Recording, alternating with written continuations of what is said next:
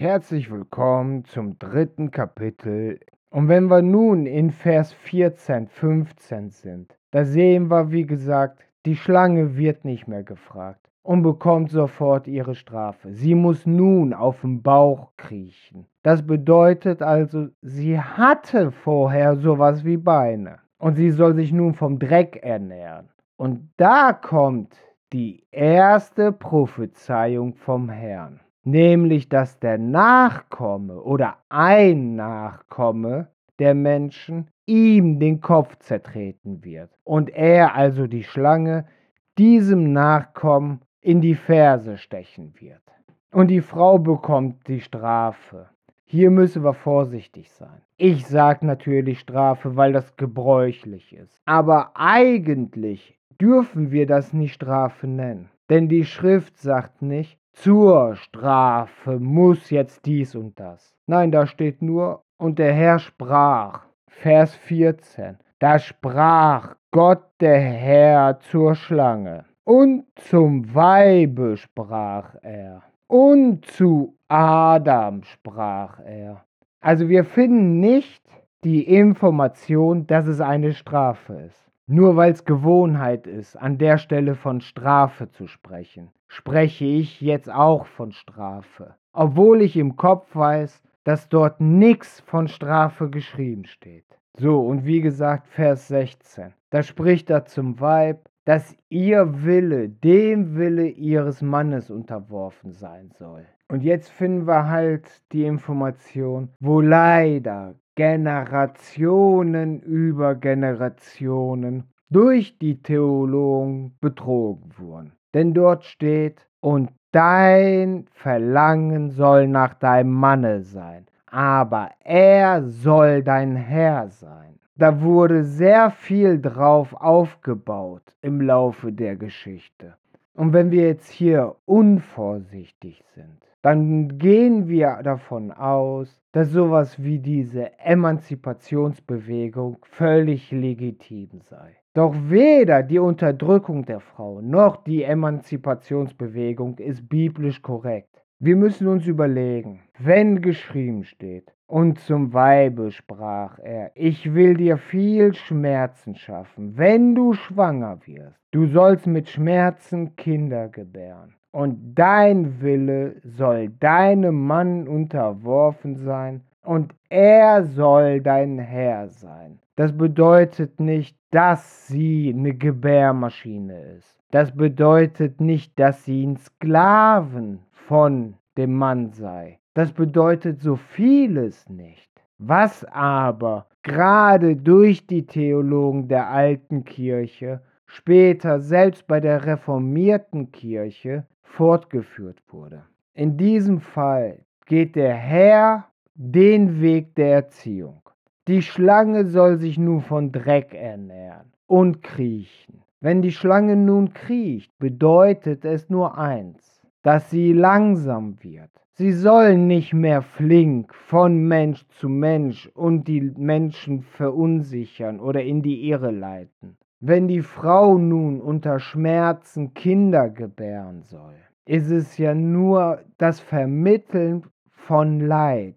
Wie muss sich denn Gott gefühlt haben, als seine Kinder gesündigt haben? Viel wichtiger ist, dass die Frau ihren Mann hintergangen hat. Der Mann hatte eigentlich Schmerzen bei der Schaffung der Frau. Hätte Gott den Mann nicht narkotisiert, hätte er richtige Schmerzen gelitten. Gott hat es aus seiner Gnade, aus seiner Weitsicht dem Mann erlassen, durch diesen tiefen Schlaf eben. Aber weil die Frau den Mann nun betrog, soll sie sich dessen bewusst werden, wenn sie Kinder zur Welt bringt, was sie da eigentlich gemacht hat, nämlich ihr Mann hintergangen. Und damit das nicht wieder passiert, soll der Mann nun über ihre Meinung entscheiden. Das heißt nicht, die Frau soll eine andere Meinung haben, wenn der Mann sagt, sie soll eine andere haben. Nein, aber er trägt nun die Verantwortung über das, was sie macht. Wenn also Mann und Frau zusammen sind, dann wird der Mann zur Rechenschaft gezogen.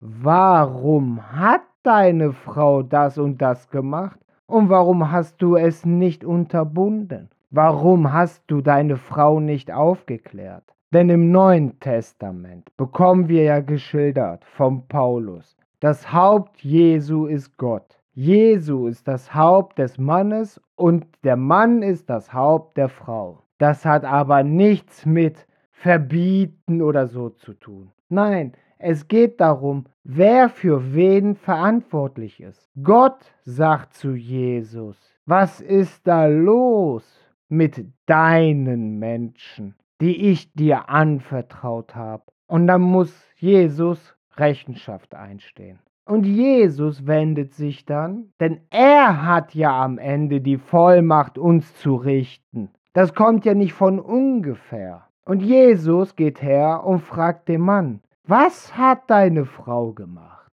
Wieso durfte sie? Wieso konnte sie? Hast du ihr nicht gesagt, was passiert? Und bis hierhin sehen wir genau, dass es darum geht, den anderen aufzuklären. Gott verbietet nicht. Jesus verbietet nicht. Aber sie klären auf, was bzw. dass eine Konsequenz erfolgt. Du isst vom Baum der Erkenntnis, du wirst sterben. Da ist die Rede schon vom ewigen Tod. Daran sehen wir also, dass das ganze Projekt Garten Eden nicht darauf ausgelegt war, dass der Mensch auf ewig in diesem Garten lebt.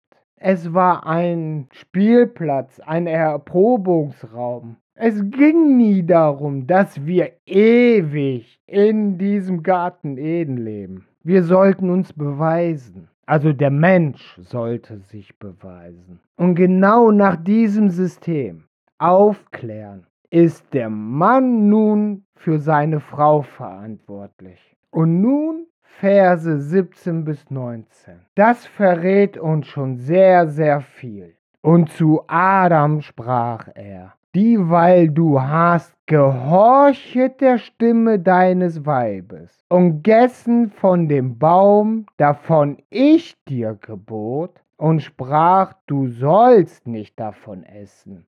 Verflucht sei der Acker um deinen Willen. Mit Kummer sollst du dich drauf nähren dein Leben lang. Dorn und Disteln soll er dir tragen und sollt das Kraut auf dem Felde essen. Im Schweiß deines Angesichts sollst du dein Brot essen, bis dass du wieder zur Erde werdest, davon du genommen bist, denn du bist Erde und sollst zu Erde werden. Also da sehen wir ganz klar, worum es geht.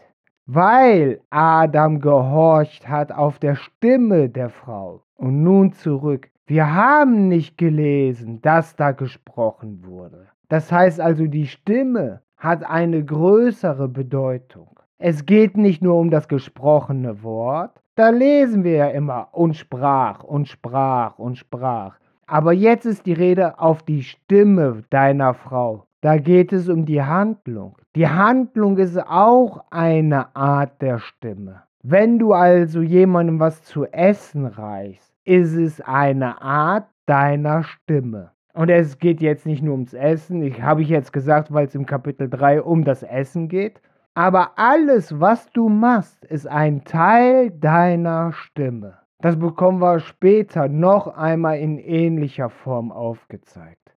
Und Gott geht jetzt her und sagt, dein Weib. Er stellt es nochmal ganz klar, es ist dein Weib. Und nun soll er den Acker bebauen. Und das soll Mühe machen, damit er den Wert erkennt von Nahrung und damit den Wert von Leben. Denn durch das Übertreten des Gebotes, nicht von dem Baum zu essen, haben die Menschen ja einfach drauf gepfiffen, wie viel Arbeit, Mühe und wie viel Wert darin liegt in der Schöpfung. Und deswegen soll er jetzt den Wert kennenlernen. Und nun soll Adam aber nicht nur den Wert kennenlernen, er soll es auch zu wertschätzen lernen. Deswegen im Schweiße deines Angesichts. sollst du dein Brot essen. Und aufgrund dessen, dass davor schon gesagt wurde, dass der Mann der Herr von der Frau sein soll, beinhaltet es auch, dass nicht nur er davon essen soll, sondern natürlich auch seine Frau. Aber die Frau soll oder braucht nicht so hart arbeiten wie der Mann. Sie soll davon Nutzen nießen, dass der Mann arbeitet. Und wir sehen, dass der Mensch für sein Lebensunterhalt selber sorgen soll. Wir müssen lernen, die Texte unvoreingenommen zu lesen. Und wir müssen anfangen zu fragen, Moment mal, warum eigentlich? Und das ist halt pädagogisch betrachtet vernünftig. Denn aus pädagogischer Sicht soll bei einer Verfehlung immer eine Konsequenz vorhanden sein, die im Zusammenhang mit der Verfehlung steht. Das heißt, du kommst zu spät nach Hause, dann ist sowas wie Hausarrest nur halb sinnvoll. Da geht es dann viel mehr darum, warum kommt jemand zu spät nach Hause. Und da muss dann eine Einschränkung her. Also die Konsequenz muss immer mit der Ursache zusammenhängen. Und in dem letzten Abschnitt jetzt müssen wir noch mal genau hinschauen. Vers 20 erzählt uns, Adam nennt nun sein Weib Eva. Erst jetzt erhält Eva ihren Namen.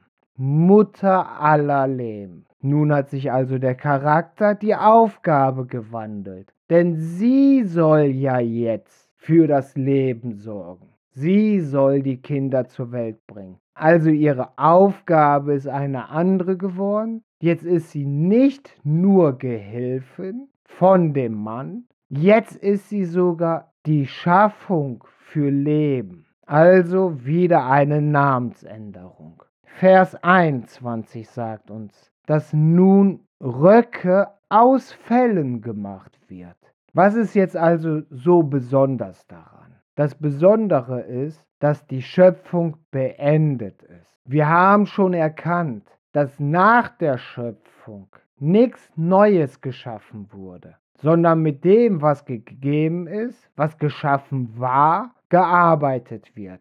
Wenn jetzt also die Rede von Röcken aus Fällen ist, da haben wir nur zwei Möglichkeiten. Entweder wurden irgendwelche Tiere geschoren. Dann haben wir aber Wolle, kein Fell. Variante 2. Tiere wurden getötet. Denn ein Fell, wenn ich falsch liege, korrigiert mich bitte. Aber soweit mein Wissensstand ist, reden wir nur von einem Fell, wenn das der Pelz von dem Tier mit einer Hautschicht ist. Ich bezweifle, dass irgendwelche Tiere ohne ihre obere Haut rumlaufen. Die Vorstellung ist schon eklig. Also bedeutet es, aufgrund dessen, dass der Mensch Sünde begangen, musste schon ein Tier oder mehrere Tiere sterben. Es müssen mindestens zwei gewesen sein, denn die Rede ist von Mehrzahl Fälle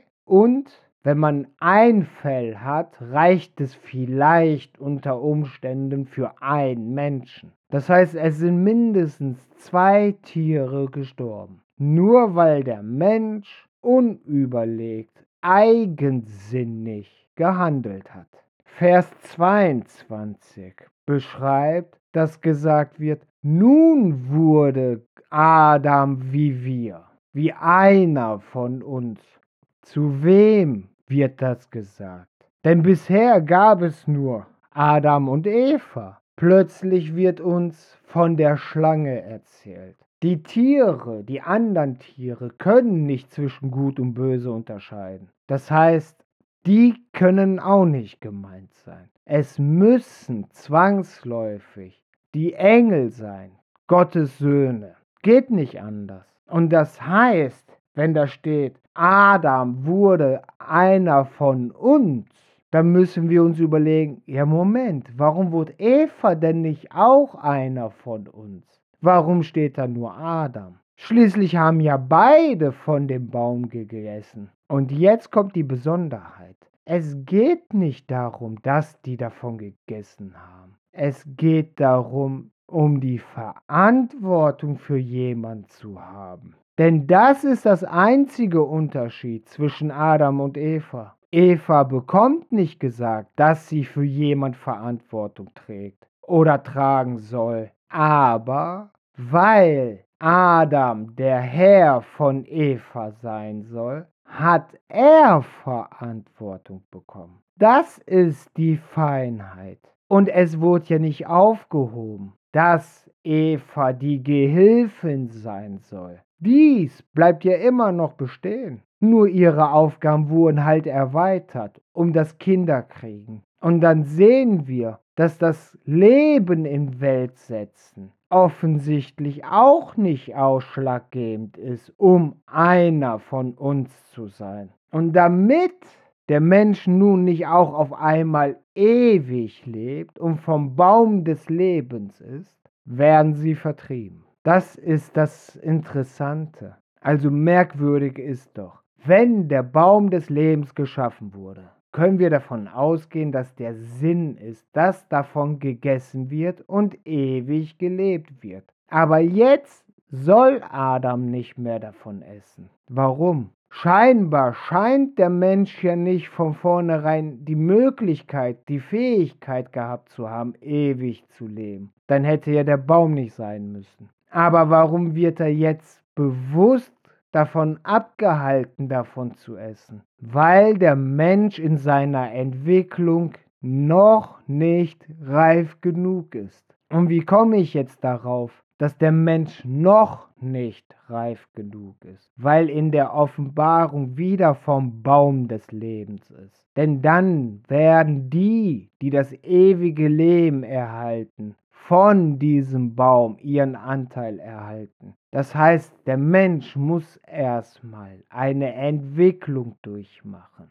Es war also unumgänglich, die Erfahrung im Garten Eden. Das ist eben das Problem mit dem freien Willen. Hätten Adam, Eva nicht von der Frucht gegessen, wer weiß, Vielleicht hätten sie dann schon längst von dem Baum des Lebens essen können. Aber dann hätte es uns alle nicht gegeben. Und ich finde es recht traurig, wenn es keine weiteren Menschen mehr gegeben hätte.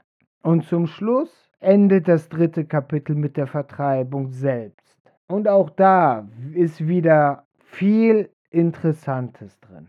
Vers 24. Und treib Adam aus und lagert vor den Garten in den Cherubim mit einem bloßen hauenden Schwert zu bewahren den Weg zu dem Baum des Lebens. Es ist also so, dass Adam und Eva komplett aus dem Garten raus sind und der Zugang scheinbar nur ein einziger war. Ich stelle mir einen Garten irgendwie anders vor, nämlich ob ich jetzt zwischen Bäume, über Sträucher oder was auch immer gehen muss, spielt keine Rolle. Aber in meinem Kopf kann man in einem Garten von allen Seiten. Aber nein, dieser Garten offensichtlich nicht. Obwohl dort vier Flüsse sind. Da sollte man doch meinen, dass man über den Fluss in den Garten rein kann. Aber scheinbar nicht. Scheinbar gibt es wirklich nur einen einzigen Zugang. Und der wird nun mit dem Cherubim versiegelt, zugestellt. Und nicht nur einfach den Cherubim hingestellt, sondern er hat auch noch eine bloßhauende Waffe, ein bloßhauendes Schwert. Das heißt also, es ist erst einmal unmöglich für den Menschen, einfach so in den Garten zu kommen. Und es geht nicht darum, dass der Mensch nicht in den Garten ist, sondern es geht darum, dass der Mensch nicht an den Baum des Lebens kommt. Und da sehen wir noch einmal, Gott ändert nicht einfach die gesamte Schöpfung, weil ein neues Ereignis oder eine neue Konstellation entstand. Er schafft nicht den Baum des Lebens weg, er reißt ihn nicht mehr aus dem Garten. Er lässt ihn da. Er packt den Garten nicht woanders hin. Er lässt ihn da.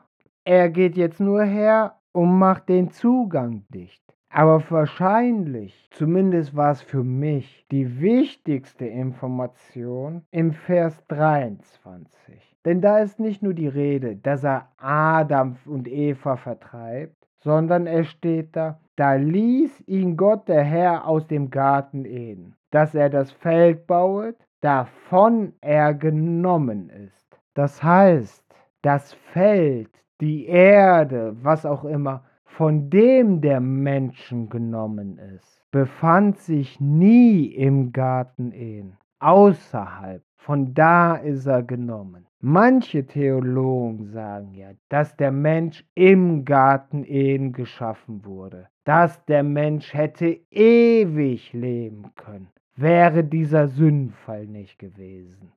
Aber wir sehen anhand der Schrift, dass dies nicht sein kann. Denn es bedarf kein Baum des Lebens, wenn der Mensch von vornherein ewig lebt. Der Mensch ist nicht im Garten geschaffen. Wir lesen, dass er rausgeht zu dem Feld, von dem er genommen ist. Im Kapitel 3. Davor haben wir gelesen, dass der Mensch vom Leben genommen wurde und in den Garten gesetzt wurde. Darum Manche theologischen Aussagen, die klingen gut, die klingen schön, aber sind unbiblisch. Die haben nichts mit der Schrift zu tun. Wir müssen immer genau hinschauen. Und nun stellen wir aber fest, dass am Ende nur noch die Rede von Adam ist. Da steht, dass Adam vertrieben wurde. Wo ist Eva geblieben? Warum wird Eva nicht mehr erwähnt? Die letzte Erwähnung von Eva war mit den Röcken. Und Gott machte ihnen Röcke. Und schon hören wir nichts mehr von Eva. Wie gesagt, Kapitel 2 sagt schon, dass Mann und Frau ein Team sind, eine Einheit. Und Kapitel 3 bekommen wir gesagt, dass der Mann der Herr von der Frau sei. Und wie gesagt, so wie das Neue Testament uns schildert, dass Gott das Haupt Jesu ist, Jesu das Haupt des Mannes und der Mann das Haupt der Frau, bedarf es keine weitere Erwähnung von der Frau. Das heißt nicht, dass die Frau ignoriert, übergangen wird. Nein, es ist ein Team, eine Einheit. Das ist dann so ähnlich, damit wir es besser verstehen können. Wenn jemand von einem Fußballclub redet, zählt er auch nicht jeden Spieler einzeln auf. Da wird entweder der Club als Namen bezeichnet oder stellvertretend der Clubpräsident oder vielleicht der Kapitän. Aber es wird nicht ständig jeder einzelne Spieler oder jede einzelne Spielerin erwähnt, weil es selbstverständlich ist, dass der Kapitän oder der Präsident nicht das Team darstellt, sondern nur ein Teil, nur ein Repräsentant. Und genau in diesem Kontext ist jetzt auf einmal die Rede von Adam, von ihm und nicht mehr von Eva, von ihr. Also ich hoffe, du hast jetzt mal einen neuen Blick auf Kapitel 3 vom ersten Buch Mose bekommen und ich hoffe, du traust dich immer weiter, immer tiefer in die Schrift. Wenn du Fragen an den Text stellst und keine Antwort findest, entweder stellst du falsche Fragen, und da meine ich jetzt nicht falsch, dass die sich nicht gehören oder so, sondern falsch im Sinne, die sind nicht relevant. Manchmal gibt es Sachen, da ist es nicht relevant, manche Informationen zu haben, weil es darum gar nicht geht. Zum Beispiel vierte Buch Mose, wo der Mann umgebracht wird, weil er am Sabbat Holz aufliest. Da wird uns nicht gesagt, ist das ein Ägypter, der mit dem Volk gezogen ist, ist es einer, der im Gottesvolk geboren war, also ein Nachkomme der zwölf Stämme, oder ist das irgendein Wildfremder oder was auch immer. Da sind so viele Informationen, die wir nicht haben. Wir erfahren dort auch noch nicht einmal, wofür er das Holz auflässt. Und so haben wir in der Schrift ganz oft Stellen, wo wir Fragen zu haben, die aber gar nicht relevant sind, weil es nicht das Thema ist. Darum solltest du irgendeine Frage haben, wo du keine Antwort drauf findest, dann liegt es wahrscheinlich daran, dass die Frage nicht relevant ist oder dass du noch nicht weit genug bist, um es zu erkennen. Aber in beiden Fällen, egal was Sache ist, mach dich nicht fertig, nimm's einfach hin. Denn je mehr du in der Schrift liest und je mehr du dich mit den Texten auseinandersetzt, desto tiefer werden deine Erkenntnisse. Es geht nicht darum, die Schrift innerhalb von einer gewissen Zeit komplett durchzulesen, was ja ganz viele propagieren. Es geht nicht nur ums Lesen, es geht ums Verstehen, um das Tiefenverständnis der Texte. Und da muss ich sagen, es ist wichtig, immer ein Stück Altes Testament lesen und ein Stück Neues Testament dann verstehen wir manches schneller, einfacher. Ich hoffe, du konntest was dazu gewinnen für dein Bibelstudium und ich freue mich, wenn du das nächste Mal wieder einschaltest, wenn es um das vierte Kapitel geht. Bis dann.